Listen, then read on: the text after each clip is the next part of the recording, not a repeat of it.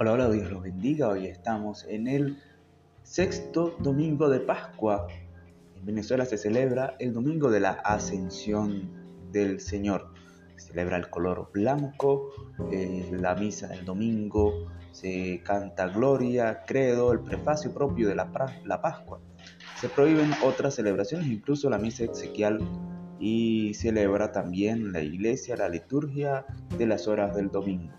La diócesis de Valle de la Pascua está celebrando el aniversario de ordenación episcopal de Monseñor José Aponte Fernández, que fue en el 2004, y el exarcado apostólico sirio católico celebra la ordenación episcopal de Monseñor Martimeo Kitmat.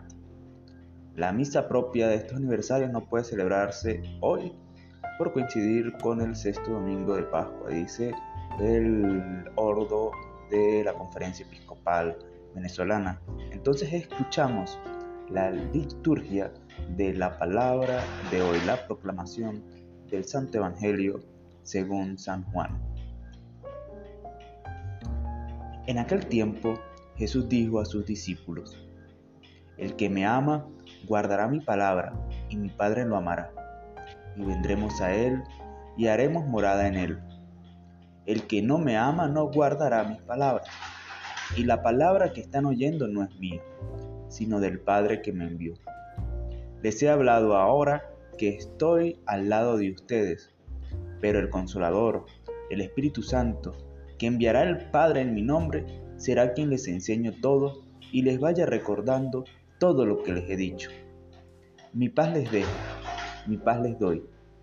No se la doy como la da el mundo que no tiemble su corazón ni se acobarde. Me han oído decir, me voy y vuelvo al lado de ustedes. Si me amaran, se alegrarían de que vaya al Padre, porque el Padre es más que yo.